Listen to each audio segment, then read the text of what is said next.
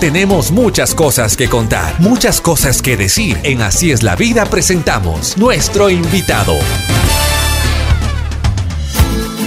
Buen día, buen día, buen día. Aquí estamos en Así es la vida. Hoy tengo el gusto de presentarles a Giovanna Carrera.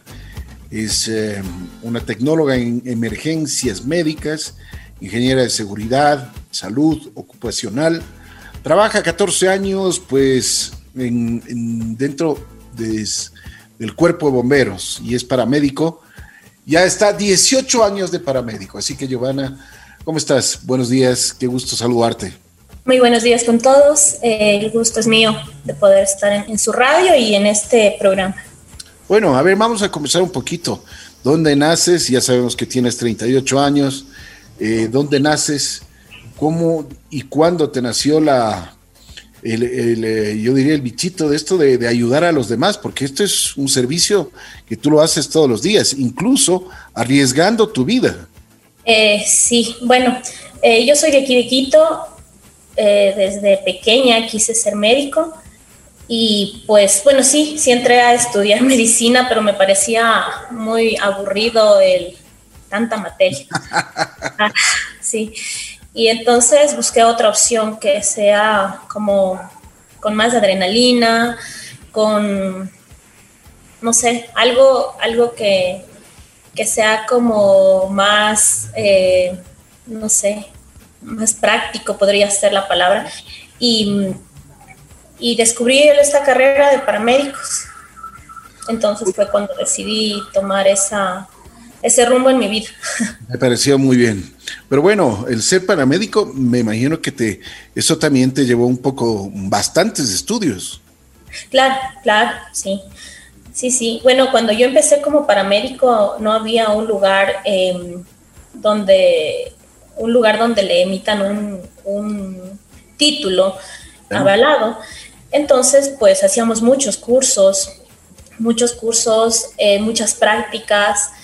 Y lo más importante creo que yo de, mi generación, cuando empezamos, era las ganas de, querer ayudar, las ganas de, servir a la gente y de sentirte útil. Creo que es lo que a nosotros nos caracterizó, a mi, a mi promoción, se puede decir, a, la gente que empezó a estudiar como en mi tiempo.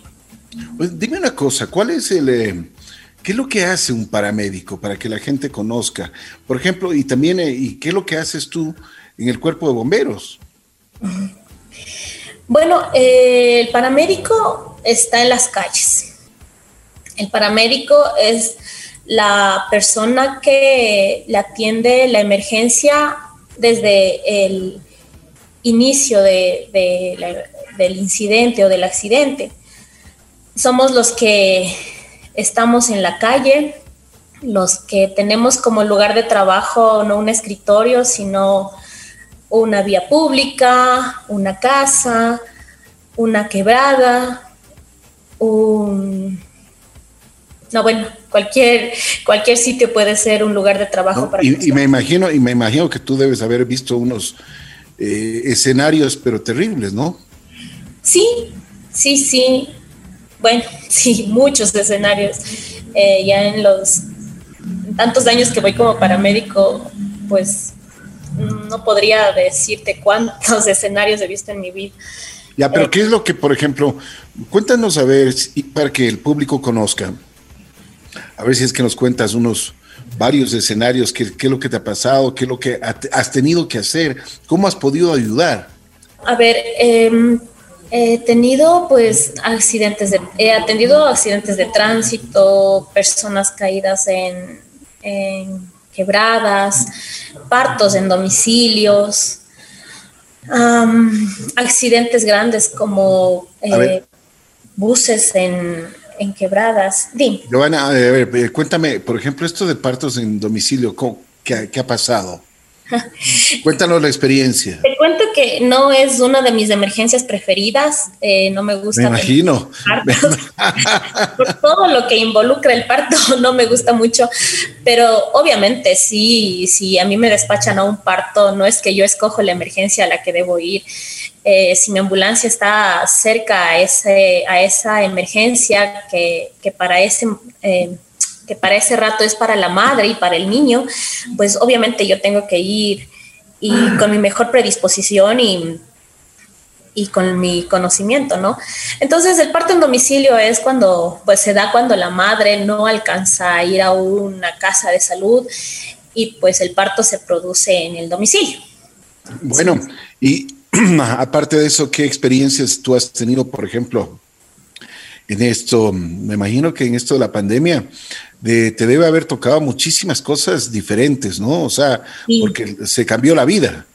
Nos cambió la vida a todos, creo yo. Eh, pues sí, al inicio de la pandemia, eh, yo digo como, no sé si fue suerte o no fue suerte. Al principio yo creía que no era suerte. Eh, pero el Cuerpo de Bomberos empezó a, atender la pandemia con una ambulancia exclusiva para COVID. Y pues eh, la elegida entre los paramédicos estaba mi ambulancia. Y fui la, la fui una de las de los paramédicos que empezó a atender pandemia solo COVID desde el mes de marzo. Entonces a mí me causó mucho miedo, al inicio mucho miedo el hecho de de, desconocer cómo actuaba este virus y empezar a escuchar muchas noticias de muertes, empezar a, escuchar eh, amigos que, se contagiaban y que la pasaban mal. Entonces, a mí me, bueno, soy muy llorona, ¿no? Y pues me causaba mucho temor. No, pero eso, eso, eso dice mucho. Así, así tú digas que eres llorona, pero eh, te digo eso, eso habla mucho de ti, de tu sensibilidad y de tu fuerza también. Ah, sí, sí, bueno, eh, creo que el paramédico se, muchas veces tiene que, que dejar a un lado los sentimientos y trabajar, trabajar por para lo que fuiste creado, para lo que fuiste, lo que estudiaste, en lo que invertiste. Eh, y creo que con el tiempo uno no se va volviendo de corazón duro, pero creo que va eh, solventando sus, sus sentimientos con trabajo y con, pues no todo es triste, ¿no? Hay, pues yo tengo muchos, muchos, muchas anécdotas de que personas te encuentran en otra emergencia y, te saludan y usted le atendió a mi abuelita, usted le atendió a mi hijo, ¿se acuerda? Y obviamente que no me acuerdo porque son tantas gentes, tantas personas que obviamente no, muchas veces no las recuerdo, pero, pero te deja un buen sabor de boca el haber podido ser útil y haber podido ayudar, el poder haber calmado un poco el dolor de, ese momento de la emergencia a las familias, a los pacientes. Entonces, con el COVID em, fue muy difícil al principio. Eh, tuve eh, el apoyo importante de mi jefe, que siempre estaba pendiente de qué necesitábamos, eh, si necesitábamos equipos de protección, leíamos, veíamos cómo atendían en, otras, en otros países la, el COVID y veíamos cómo podíamos implementar la situación aquí para evitar nuestro el contagio de los paramédicos. Y eh, pues con decirte que yo voy hasta ahora, creo que cinco PCRs y todas negativas. Oye, pero me imagino que tuviste mucho miedo, ¿no? Sí. Porque cuando, cuando uno desconoce, pues tiene miedo. O sea, no, no sabías a lo que te enfrentabas. No, no, sí, pues, eso digo, tenía mucho temor, tenía mucho temor el, el, el, hecho de escuchar tantas muertes, me daba mucho miedo el morirme y morirme de esa manera eh, con problemas respiratorios, sí, me daba mucho temor. Pero, dime una cosa, eh, dime una cosa, Giovanni, ah, ¿qué pasó cuando, por ejemplo, tú te enfrentaste por primera vez con una persona que murió de COVID? ¿Cuál fue tu reacción? ¿Cómo, o sea, cuál fue el protocolo además, no? Porque me imagino que no tenían mucho conocimiento. Eh, o, ya, les habían, eh, ya les habían, eh, bueno, advertido y, y tener sí, conocimiento. Claro, los protocolos que se, que se, que circulaban o que se lanzaban de parte del Ministerio de Salud, de parte del Cuerpo de Bomberos, pues yo creo que el temor me, llevó mucho a, leer y releer, investigar y, creo que eso eh, hizo que mi jefe confiara mucho en mí porque eh, yo tuve la oportunidad de, poder guiar a, muchos compañeros eh, con COVID y, cuando yo iba, y bueno, también tengo una amiga que, que es emergencióloga, y estaba así, igual que yo en primera línea, y ella pues también fue un apoyo para mí. Entonces, lo que yo no sabía, le preguntaba, lo que yo no sabía, me leía artículos y, y hablaba con un amigo que es paramédico en México y, pues yo decía qué es lo que debo hacer, qué es lo que no debo hacer y pues así se combatió la, la, en primera línea la, el inicio de la pandemia. Una pregunta, cuando, cuando te tocó la, ya la experiencia eh, frente a frente con la muerte de una persona por COVID, ¿qué, ¿cuál fue tu sensación? O sea, o, qué, tu sentir. Me imagino que te debe haber impactado muchísimo. o sea, realmente eh, la muerte no me impacta, me impacta es la causa, el cómo, el cómo. Sí, es, era bueno, y bueno, voy a ser muy, muy sincera en la parte. Claro, claro, por favor. De Giovanna. Eh, no me impacta mucho la muerte porque el muerto está muerto. Pero las personas que quedan vivas, la familia, el dolor que ellos sienten, es lo que a mí me, me toca como que, que sobrellevar porque el muerto ya no siente y, y, por último el tiempo que la persona eh, con COVID eh, sufrió, entre comillas, por la enfermedad, eh, pues está descansando de, ese sufrimiento. Pero ahora el que queda es la familia, la familia que le vio, la familia que hubiese dado lo que sea porque no fallezca. Entonces, ahí el paramédico juega un papel muy importante porque con la muerte no se puede hacer nada, pero el poder eh, escuchar a la familia, el poder dar esa contención, ese apoyo a la familia, ese es el trabajo que, nosotros también debemos hacer. Entonces, es lo que me tocaba hacer. Realmente me daba miedo morirme, sí, pero cuando la, ya llegaba y la, la gente ya había fallecido, pues era hora de actuar con la familia. Joana, ¿cómo te, has cuidado en este tiempo? Bueno, al inicio de la pandemia... Porque tú eh, estás en primera línea. Sí, al inicio de la pandemia yo pasé aislada de mi familia como tres o cuatro meses, pues no los iba a visitar, no, no tenía contacto con ellos porque eh, tenía mucho miedo. Si yo tenía miedo a morirme, mm, peor, perdón, peor aún tenía miedo contagiar a mi familia si es que yo estaba contagiada. Entonces, pasé sola, esos cuatro meses pasé sola, eh, aislada de mi familia. Y pues en las estaciones, cuando me tocaba trabajar, eh, pues el aseo en la estación, el aseo de manos, la distancia, el uso de mascarilla en todo momento. Eh, ahora el protocolo para ir a atenciones ya era diferente. Tenías que equiparte, ponerte la mascarilla eh, de protección, el visor, los guantes y olvídate si te picaba la nariz, ahí se quedó tu picazón porque no podías cambiar todo lo que ya te habías puesto encima. Me imagino, me imagino. Bueno, eh, pero también eh, hemos, hemos estado hablando de cosas tristes. Ah. Pero también en tu trabajo debes tener cosas bonitas, cosas alegres, cosas que realmente son motivantes para ti. Sí, y sabes que también eh, con pacientes COVID, ah, recién el día lunes atendimos un paciente con COVID, joven, pero el señor estaba muy asustado.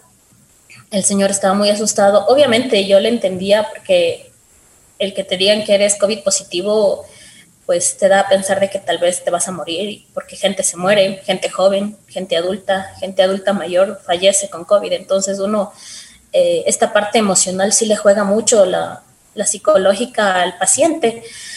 Y la esposa obviamente estaba muy asustada, no nos recibió tan bien porque eh, le pedíamos que nos dé más puntos de referencia para poder llegar a su hogar y la señora estaba, pues, los ocho minutos que nos demoramos en llegar, para ella creo que fueron ocho horas y, y estaba muy molesta, o sea, estaba enojada, pero bueno, entramos a atenderle y salí con tres empanadas y con un abrazo de la señora, porque eh, el, el, paciente, o sea, su esposo, quedó más tranquilo, quedó estable, quedó eh, con las ganas de, de, seguir luchando contra esta enfermedad y, y pues eh, se sintió seguro de, la, de que lo, lo iba, a, iba a vencer la enfermedad. Entonces, ella terminó agradeciéndonos, nos quería invitar en café, pero no era lo más adecuado. Entonces dijo, ok, por favor, les regalo estas tres empanadas, sírvase. Y nosotros, o sea, ok, gracias. Y, y, salimos. Entonces, eso es gratificante, no es solamente como, y no es el único paciente que ha quedado así, o sea, han habido muchas, muchas personas que han necesitado mucho apoyo emocional con esta pandemia. Y como yo les digo, o sea, la parte emocional es clave, importante para combatir al COVID. Porque si tú te deprimes, tu sistema inmunológico se deprime y cómo puedes combatir a, un, a una enfermedad deprimido. Entonces, Dice que esto, esto es una guerra, ¿no es cierto? Sí. Y que en la guerra, cuando ya te toca ir a la guerra, pues tienes que ser un león para pelear, porque si te pones a la defensiva y que te den con todo, te va a dar con todo. Claro, ya perdiste moralmente, ya ni para qué vayas. Estás perdido, sí. Entonces uno tiene que, que, pensar positivamente y saber que lo va a ganar y, y, y, uno tiene que leer, tiene que leer, porque si no conoces a tu enemigo, claro. te va a atacar por donde tú te descuides. Entonces uno tiene que leer, tiene que escuchar y tiene que hacer caso. Así es, de acuerdo, de acuerdo. Bueno, pero aparte de esto del COVID que estábamos conversando, me imagino que en tus tanta experiencia que tú tienes, 18 años de paramédico, 14 años de estar en el cuerpo de bomberos, te tocaron también, o sea, otros escenarios, otros escenarios que, que, que tú nos podrías contar un poquito.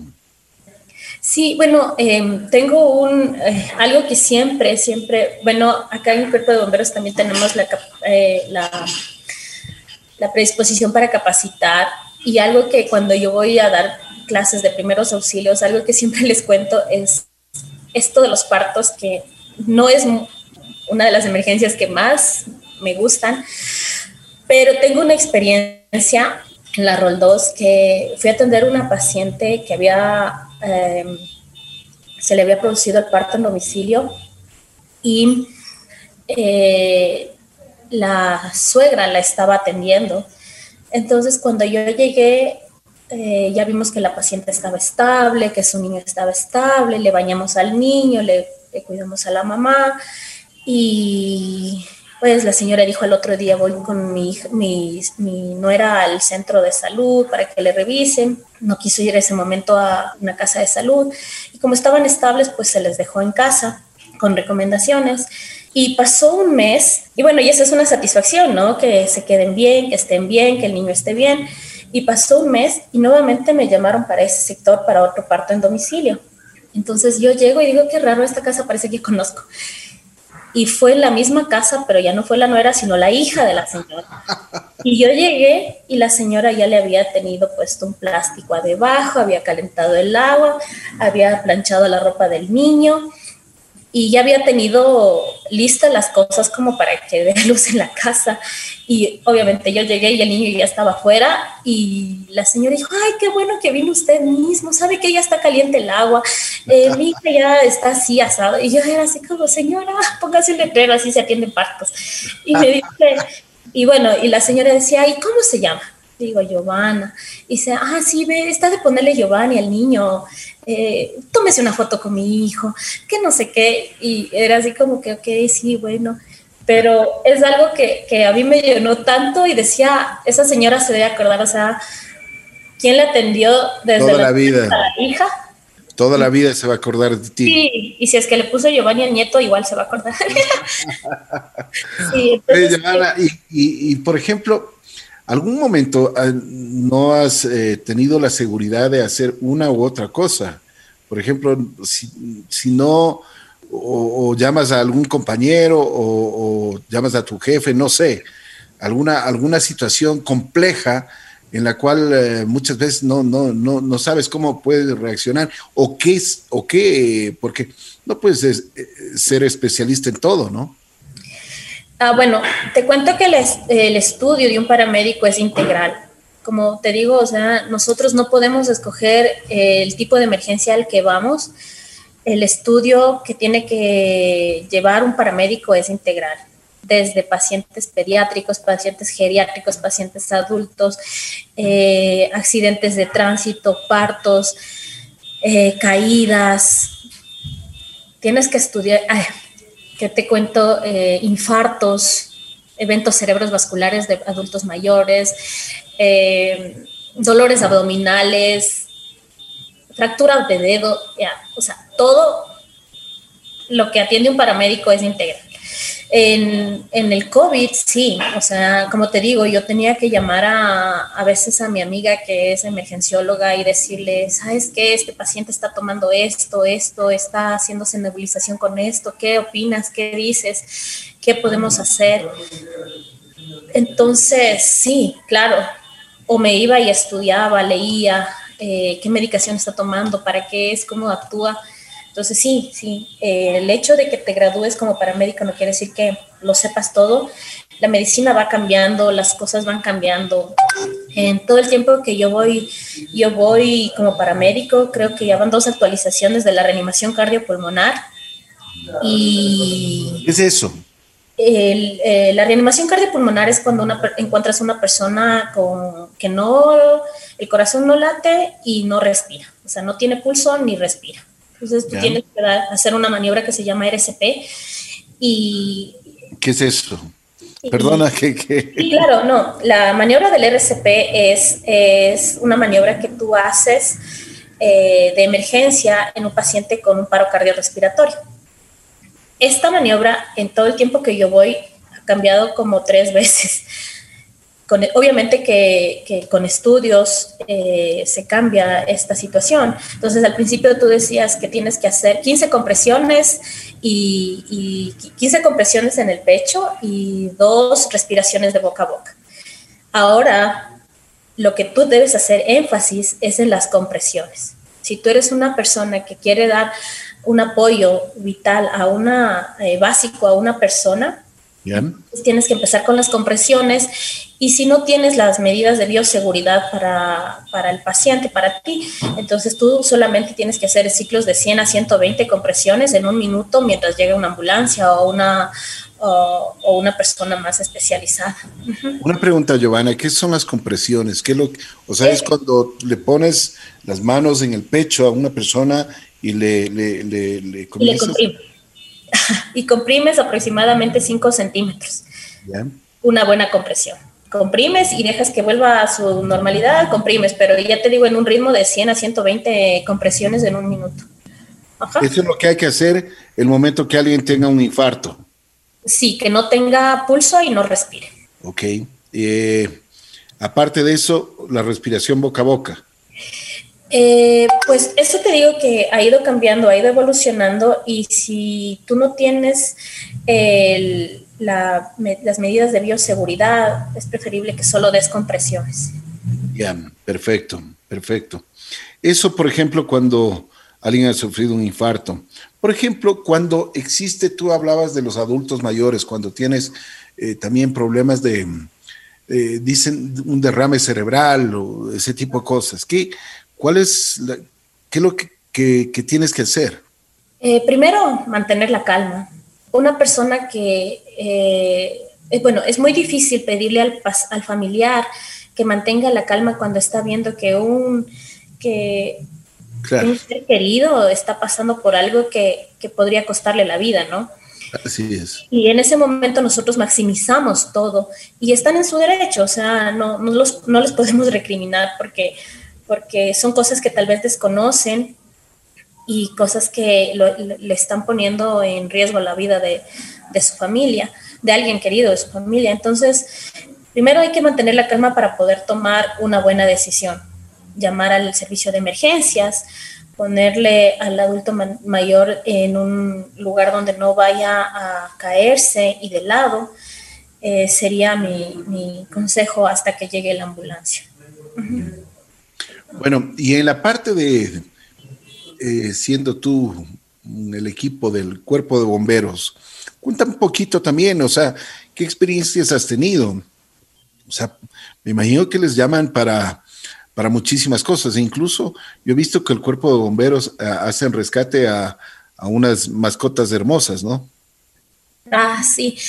Sí, sí, sí. Bueno, el trabajo que tenemos aquí en Cuerpo de Bomberos es un trabajo eh, que va de la mano a la parte de siniestros, que la parte de siniestros es todo lo que entiende las emergencias de incendios, rescates, entonces, si nosotros necesitamos eh, ayuda de nuestros compañeros de siniestros, si el área, de atención prehospitalaria lo necesita, pues ellos están ahí. Y si ellos lo necesitan, estamos ahí. Entonces, te, doy un ejemplo. Si se trata de un accidente de tránsito donde el paciente quedó atrapado, eh, entra a trabajar la unidad de rescate junto con la unidad de atención prehospitalaria. Entonces, ahí sí, en el cuerpo de bomberos sí tenemos especialidades. La especialidad de rescate, incendios forestales, incendios estructurales, eh, atención prehospitalaria, eh, el servicio de transporte aeromédico, rescate y salvamento que ya les dije, sí. Entonces, todas las, todas las, unidades, eh, algún rescate de montaña, si una persona se queda perdida en la montaña, eh, la unidad de atención prehospitalaria está ahí y la unidad de alta montaña también. Entonces, todo va de la mano. Una pregunta, Giovanna. O sea, en verano se producen incendios forestales, pero tremendos, muchas veces creados por, por pirómanos que hacen de las suyas. ¿Cómo, ¿Cómo reaccionan ustedes? Porque yo he visto que incluso tienen el, helicóptero del cuerpo de bomberos que, va al rescate, ¿no? Porque ya no les pueden controlar así de fácil. Claro, a veces eh, es por la eh, el lugar donde se está eh, produciendo el incendio, o sea, es muy lejano y el helicóptero pues lleva a la gente, a los especialistas en incendios forestales hacia el punto. Otra función que también hace es eh, utilizar el Bambi Bag, que es un, eh, un aparato que coge agua y va y lo, lo, suelta en, la, en el lugar del incendio. Entonces, si por ejemplo nosotros tenemos un compañero de, la unidad de incendios forestales que sufre alguna lesión en la montaña, tú sabes que esos terrenos no son eh, son irregulares y, pues se lo usan los tobillos, se tuercen los tobillos o se caen. Entonces la unidad de atención prehospitalaria también va para allá y si es un lugar muy lejano donde el, paciente necesita ser evacuado en helicóptero, pues el helicóptero hace, tenemos paramédicos que hacen el transporte aeromédico. Giovanna, ¿por qué entraste al cuerpo de bomberos? ¿Qué te motivó? Te ríes, ¿no? Eh, bueno, es que esta historia es así como que, un poco chistosa porque eh, en el tiempo en que yo fui paramédico fue cuando se creó la, eh, la dirección el 911 en el municipio. Entonces, el, municipio es el que atendía las emergencias como una dirección de, de emergencias 911 el cambio en que hicieron entre el municipio dijeron, bueno, bomberos necesitan paramédicos y, toda la dirección fue absorbida por, bomberos. Entonces fue así como yo entré al cuerpo de bomberos. Giovanna, a ver, pero esa es una buena cosa. ¿Y cómo te sientes después de tantos años? Bueno, me siento muy feliz, me siento muy feliz es, el Cuerpo de Bomberos es una institución muy noble, muy noble. La, el porqué del Cuerpo de Bomberos es la razón que yo tenía de pequeña ayudar a las personas que necesitaban. Bueno, yo decía quiero ser médico para ayudar a mis abuelitos, o ayudar a mi papi, o ayudar a mi mami. Entonces, ahora es como que el cuerpo de bomberos me da la oportunidad de no solamente ayudar a mi familia, sino a más personas, y es algo que, que para lo que yo estudié y para lo que yo quería, lo que yo quería. No me gustaba estudiar medicina porque me parecía aburrido. El cuerpo de bomberos o la atención prehospitalaria me da la adrenalina, me da la, la razón de ser de, de ser paramédico. ¿Algún momento has sentido que tu vida está en peligro? Sí, sí, muchas veces, muchas veces. No, como te dije al inicio, no, todas, no, no todos nuestros puestos de trabajo son cómodos como muchos otros puestos de trabajo, sin desmerecer a nadie nuestro puesto de trabajo muchas veces es inseguro porque vivimos en una sociedad insegura. Em, hemos estado, he estado expuesta a que me golpeen o he estado expuesta al maltrato verbal de muchos pacientes o muchos familiares. ¿Por qué?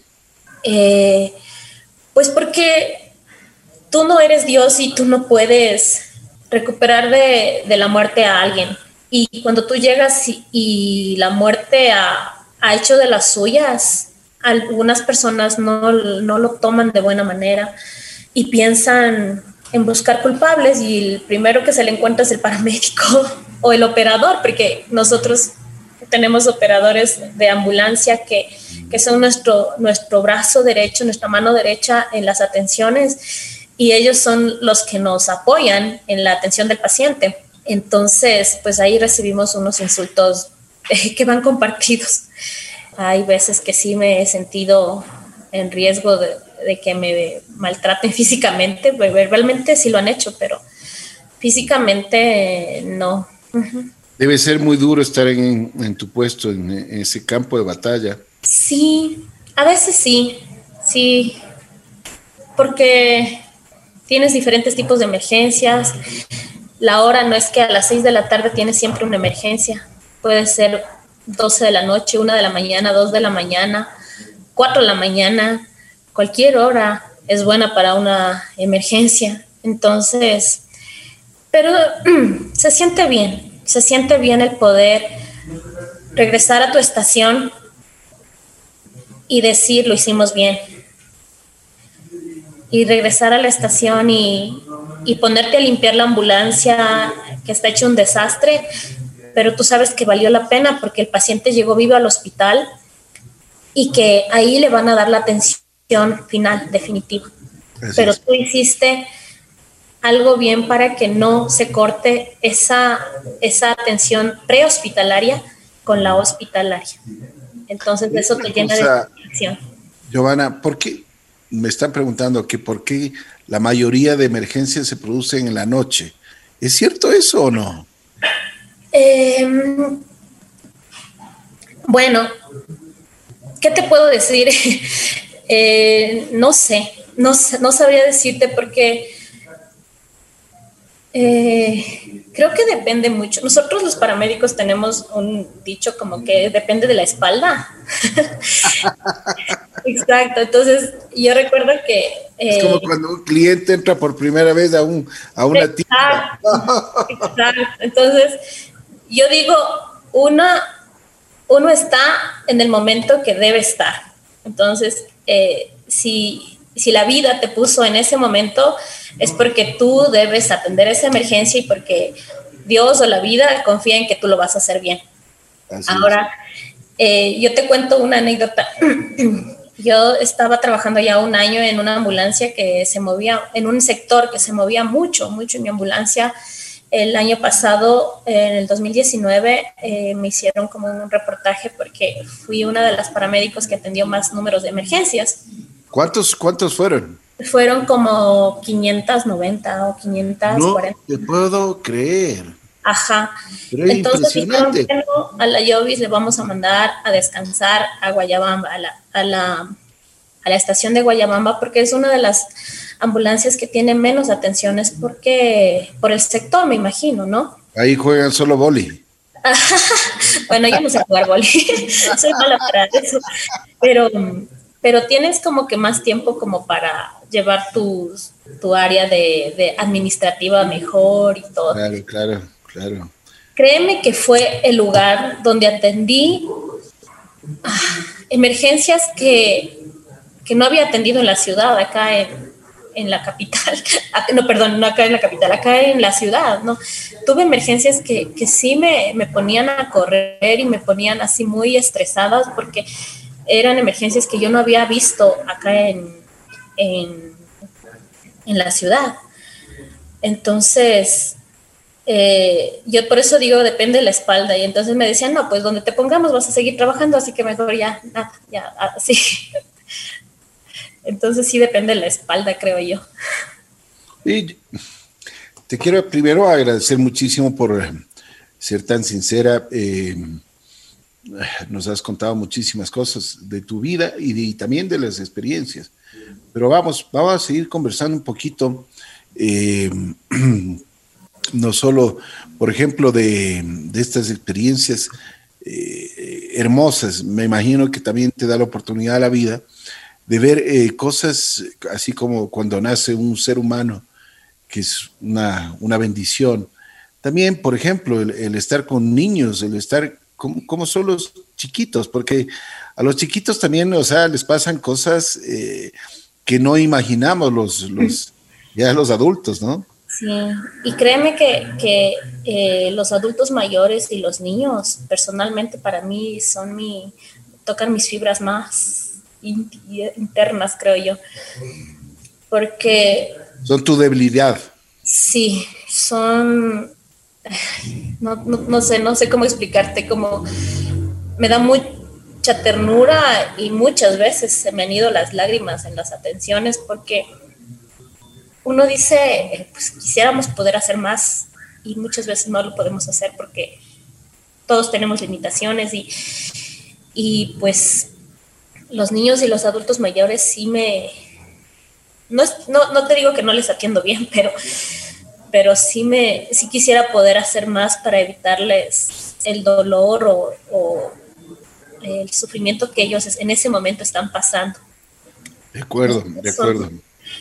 Primero porque ellos, qué sé yo, están en ese momento llorando y tú tratas de y, bueno, y tú, y a mí se me vienen a la mente mis sobrinos y, y, uno trata así como que ya no llores, yo sé que te duele, vamos a hacer esto y, y, te ven que le vas a pinchar y gritan y lloran y es como, Dios mío, por favor.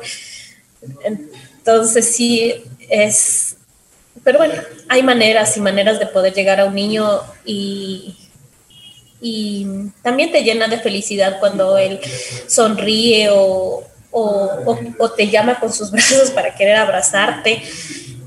Eh, sí, te llena de felicidad. Por, ejemplo, cuando, cuando eh, tú has tenido... Un adulto mayor, discúlpame que te corte, que un adulto mayor cuando tú sales de la casa te da la bendición y te dice que, que espera verte pronto. Es así como que... Ay, ay, ay. Claro, claro, claro. ¿Cuándo ha sido, por ejemplo, que eh, los casos que te tocan atender a niños? ¿Qué, es lo más común? Accidentes de tránsito. Uy, Dios mío. Ajá, accidentes de tránsito, mordidos por perros, em, o niños que se meten algo en la nariz. sí. Y están jugando. Claro, todo es, bueno, no todo, ¿no? Porque los accidentes de tránsito no es que el niño es el responsable, ahí hay otros responsables. Entonces, pero sí, o sea. Una de las cosas que uno tiene temor, temor, y te digo, es, por ejemplo, esto de los accidentes de tránsito, ¿no?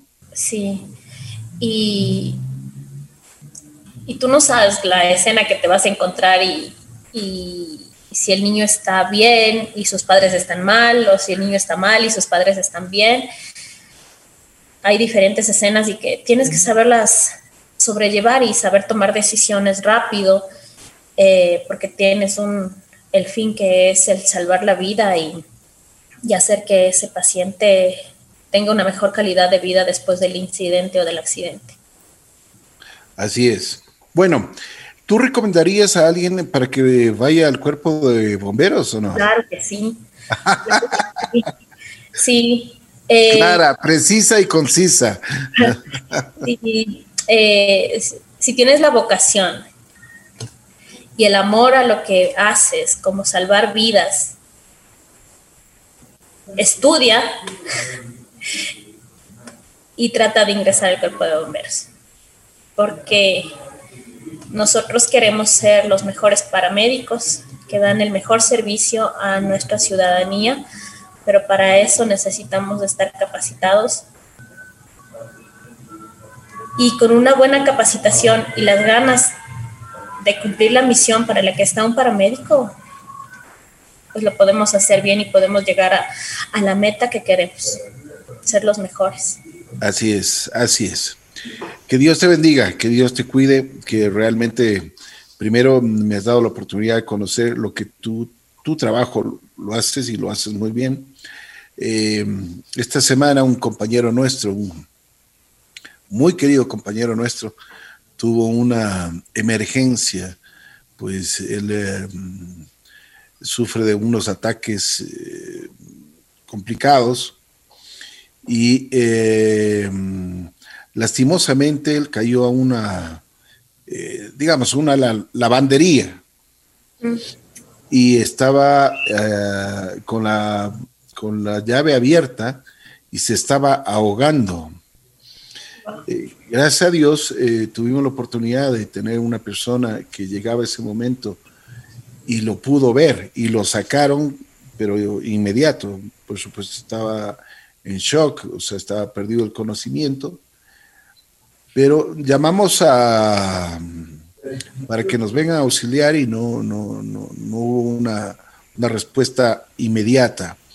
Sin embargo, como tenemos aquí en la 2 de octubre, tenemos a Beris, eh, los, los, médicos de Beris eh, reaccionaron de la mejor forma y quiero agradecer muchísimo a esta compañía y a sus, a sus integrantes, a quienes nos dieron la posibilidad de mantenerlo en vida a nuestro buen compañero Domingo.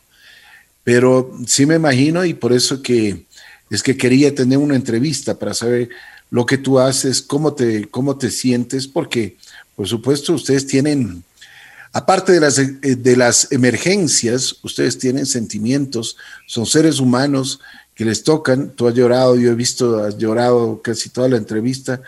Eh, como dijiste, yo soy una llorona, pero, pero me imagino que todos los días eh, sales santiguándote y no sabes lo que te va a tocar.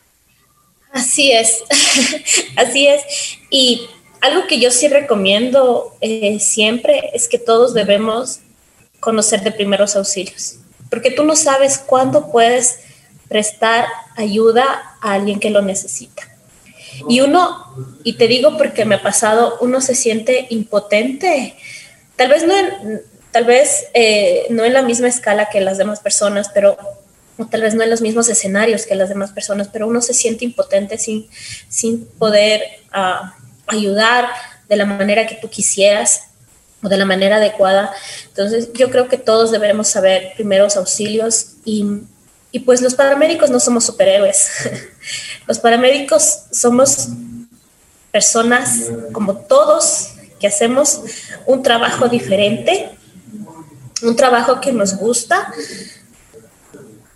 y tenemos sentimientos. y tenemos sentimientos y, la respuesta a emergencias, les juro que, que es lo más rápido que nosotros vamos. No es que nos tomamos todo el tiempo para, o sea, como, o que minimizamos la emergencia. Nosotros sabemos que atrás de ese teléfono que contestan las personas del ECO. Atrás de, de, esa emergencia hay personas que están pasándola mal y nosotros no minimizamos nada. Nosotros vamos rápido de la manera que podemos, pero necesitamos, la ciudadanía necesita entender que nosotros no vamos en un avión, necesitamos ir en ambulancia. Hay mucha gente que no respeta la ambulancia, que no respeta la sirena, que no te da paso es, eso quisiera topar, que es importantísimo lo que tú dices, porque es, realmente eh, eh, los, las personas que estamos transitando deberíamos respetar. ¿Cómo lo podemos hacer? Por favor, explícanos. Eh, bueno, uno debe pensar que la persona, la ambulancia en la que está tratando de pasar lleva un familiar tuyo. Créeme que si tú tienes un familiar en una ambulancia, vas a hacer todo lo posible. Por le, abres, le abres absolutamente rápido la... Exacto. Entonces, mucha gente no lo hace porque simplemente no quiere, simplemente no quiere. Ay, yo, yo tengo, tengo eh, eh, todo el conocimiento de que muchas veces no se puede, no se puede hacerlo. Pero uno, no sabe que... A ver, discúlpame, pero ¿por qué no se puede? Porque, qué sé yo, la calle es muy angosta y no tenemos a dónde, a ah, dónde abrir paso. ¿sí? Pero, pero, pero, hay mucha gente, como, como tú dices, que no quiere dar el... que necesita, que está de apuro, que necesita ir más rápido, que porque me va a pasar la ambulancia. O dicen... O, el vivo, o el vivo que va detrás de la ambulancia. Sí, sí, sí. Ah, me imagino que, eso... va atrás de la ambulancia, que todos le abren paso y él va atrás de la ambulancia. Durísimo, ¿no? Sí, sí. O sea, hay de todo, hay de todo. Hay gente muy amable, hay gente muy agradecida, hay gente que, reconoce nuestro trabajo, hay gente que, es buena ciudadana, y, pero hay gente que necesitamos tener un poco más de, empatía y, poder eh, pensar en los demás.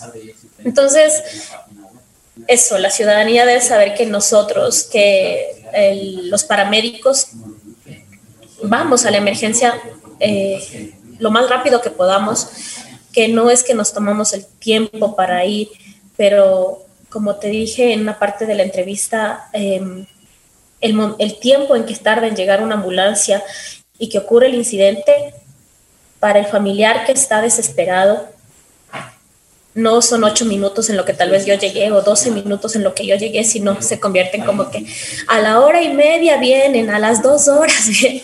Entonces, pero es entendible porque ellos están pasando un momento muy crítico por su familiar o por sus amigos. Entonces, eh, el mantener la calma sí es muy, muy importante para poder tomar las mejores decisiones. Si tú tendrías que agradecer a alguien, ¿a quién lo harías? Bueno, no tendría que agradecer solamente a una persona o a alguien. Yo creo que tendría que agradecer a la vida. A la vida por haberme permitido y, puesto en mi, en mi corazón, en mi, en mi ser, la, las ganas o la intención de, de salvar vidas. A mi familia, por el apoyo. Créeme que, que los, el tiempo que pasé aislada de mi familia mientras conocía la, el virus, mientras, mientras empezábamos la pandemia, yo recibía videollamadas de, de, mis hermanos, de mis sobrinos, que me ayudaban mucho, porque la parte, como te dije, emocional es muy, muy fundamental. A mi familia, a mis sobrinos, porque ellos ven en mí alguien muy que los ama mucho y que, a ellos les gusta lo que yo hago. Entonces, yo agradecería a la vida, a mi familia y a mis amigos, a mis verdaderos amigos que también nos hemos puesto a, discutir muchas veces la atención de un paciente o a leer qué es lo que nos faltó o qué es lo que podemos hacer mejor. Es, ya la institución, obviamente, por la oportunidad de trabajar y servir, con unidades especializadas, con equipos de última tecnología, eh, con la oportunidad de, poder conocer muchos lugares que tal vez yo no hubiese conocido por estas emergencias. Yo digo que cuando tenga que recoger mis pasos, sí creo que me debe demorar mucho porque he ido a lugares que ni me imaginaba que existían aquí en Quito. Sí. Entonces, no a una persona a la que yo debería agradecer. Yo agradezco a todas estas personas y, la institución y mi familia. Y por supuesto a Dios que te cuida mucho, ¿no? Todos los días. Sí, a la vida. Dios que me da la vida y Dios que me da la oportunidad de, de despertarme cada día y poder hacer lo que me gusta. Bueno, Giovanna, muchísimas gracias. Ha, sido un gusto conocerte. Me alegro haber tenido la oportunidad de conocerte. Me alegro la oportunidad de conversar un poquito contigo y entender tu trabajo. Tu trabajo muy difícil, como tú decías, eh, hace un momento tenías más de 590 eh, emergencias y tuviste que resolverlas. 18 años de paramédico, eh, estás en el cuerpo de bomberos, realmente eres una de las funcionarias de, eso, de esa institución que realmente queríamos conocerla, queríamos entrevistarla y queríamos felicitarte también por tu buen corazón, por tu gratitud con la gente que muchas veces tiene una, una emergencia y tú les revives o nos das la vida. Gracias, gracias por ese buen corazón. Gracias a ustedes por la oportunidad. Eh, invitar a, los, a, a, seguir los cursos gratuitos en nuestras páginas web a, las, a la ciudadanía para que conozcan más del cuerpo de bomberos y no se olviden que si nosotros estamos preparados, pues podemos brindar una ayuda adecuada y podemos mantener la calma mientras llega una unidad especializada con personas especializadas. Así es. Bueno, te voy a decir algo, lo que estaba pensando y, me gusta decir las cosas como, como pienso y como son las cosas. ¿Te vas a eh, un café? no, no me gustaría, no me gustaría conocerte en una emergencia. Ah. Preferiría conocerte tomándonos un café y que nos vengas a visitar aquí en el estudio. Te mando un abrazo, un abrazo sentido especial. ¿Qué me ibas a decir? ¿Qué me, ¿Ah? ¿qué me ibas a decir? Eso, Ah, no, me gustaría, encontrarnos en una emergencia y, Dios mío, ojalá eh, siempre nos cuiden ese tipo de cosas, ¿no? Pero si nos encontramos, que sea de la emergencia lo mejor, para darte un abrazo. Claro que sí. ¿Ok? Un gusto haberte conocido. Muchas gracias por la oportunidad. muchas gracias. muchas gracias por permitirnos eh, a enseñarle enseñarle a, la ciudadanía lo que hace un paramédico y lo que para lo que estamos los paramédicos eh, que nos tengan paciencia, que hay muchas circunstancias en las que nosotros no podemos intervenir, como el clima, la sociedad, el tránsito, pero nosotros vamos a llegar y vamos a llegar a hacer lo que mejor sabemos. Eh, te envío un abrazo también, muchas gracias por, por este tiempo y nada, nada más. Les mando un saludo especial a todos los bomberos, ¿ah? Sí. Eh, que, son realmente, son unos héroes, y a los paramédicos y a la gente que está luchando todos los días, porque a veces, como tú decías en la entrevista, a veces eh, son, no son entendidos, no son eh, gente que siempre reclamamos el tiempo y es una de las cosas que a mí me pasó, porque yo decía, señorita, por Dios, se muere. O sea, nuestro compañero se muere. Entonces decía, a ver, señor, pero dele, hágale esto, hágale el otro. Primero no sabes. Sí. Primero no sabes. Y yo te entiendo, créeme que te entiendo mucho, porque el de estar atrás de un teléfono y escuchando a alguien que te da indicaciones que tú no tienes ni idea cómo hacerlas. Es que no tienes idea. O lo vas a hacer mal yo te entiendo la impotencia que debiste haber sentido y el hecho de que estaba en riesgo la vida de tu amigo, yo te entiendo. Yo te entiendo, pero como digo, hay cosas que también se nos salen de las manos. La ambulancia más cercana es la que está en la 20 milla, hacia allá donde está tu estudio, pero quizás estuvo con otra emergencia que no pudieron avanzar. Así es.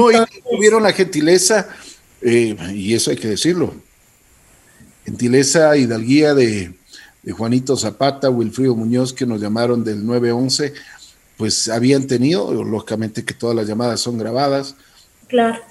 Pero ve lo que es la vida. Gracias a Dios teníamos aquí a, nuestros buenos vecinos de Beris que le salvaron la vida a este, a este buen compañero, ¿no? Sí, sí. Bueno, así es la vida.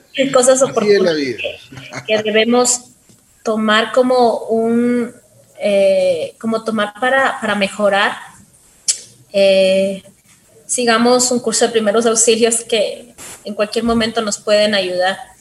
No estoy promocionando cursos ni nada, pero eh, busquemos un lugar donde podamos eh, ver eh, y seguir un curso y poder conocer más de, las emergencias que se nos pueden presentar en cualquier momento. Así es. Ok. Gracias, Giovanna. Te agradezco mucho. Muy gentil. Gracias por este tiempo. Muy gentil. Giovanna Carrera estuvo aquí. Cuerpo de Bomberos de Quito. 18 años paramédico. Y por supuesto, con una voluntad, una voluntad para ayudar, para cuidar de todos y cada uno de nosotros. Así es la vida.